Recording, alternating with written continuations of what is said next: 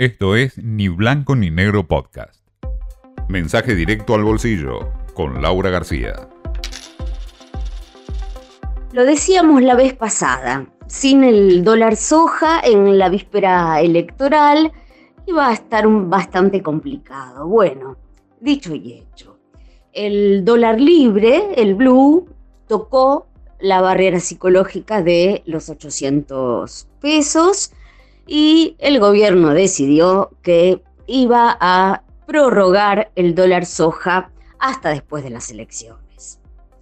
Por otro lado, dicen que tampoco ayuda mucho. ¿Por qué?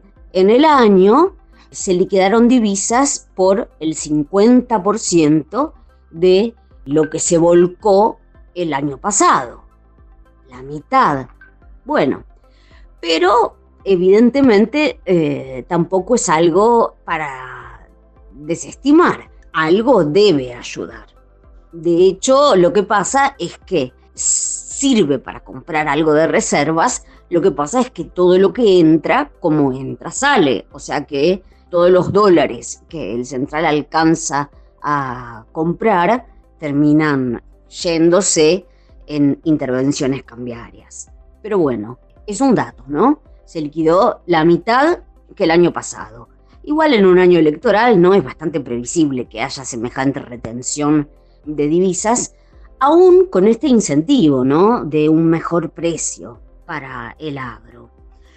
Y hubo otra medida también para estar cubiertos y tener un poquito más de poder de fuego a la hora de tener que eh, defender el tipo de cambio si hay una, un intento de dolarización masiva, ya que Alberto Fernández va a estar unos días antes de las elecciones por China, va a aprovechar para reforzar el swap con los chinos el swap, que no es otra cosa que un préstamo. Bueno, el último que habíamos pedido había sido por 18 mil millones eh, de dólares. Ya usamos 5 mil millones precisamente para intervenir en el mercado y tratar de calmar al dólar.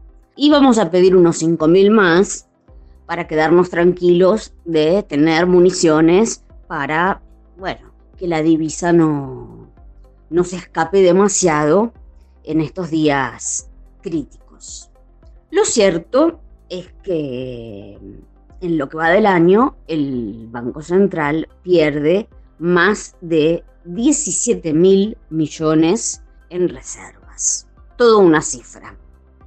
Pero eh, bueno, el dato de color con el que arrancamos la semana como para distendernos un poco, sobre todo después de del debate presidencial es que la funcionaria del Banco Estatal La Nación, gerenta general, ¿no? La segunda, cobraba 9 millones de pesos y le echaron por eh, contratar a una numeróloga.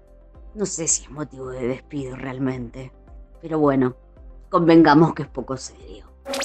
Esto fue Ni Blanco ni Negro Podcast.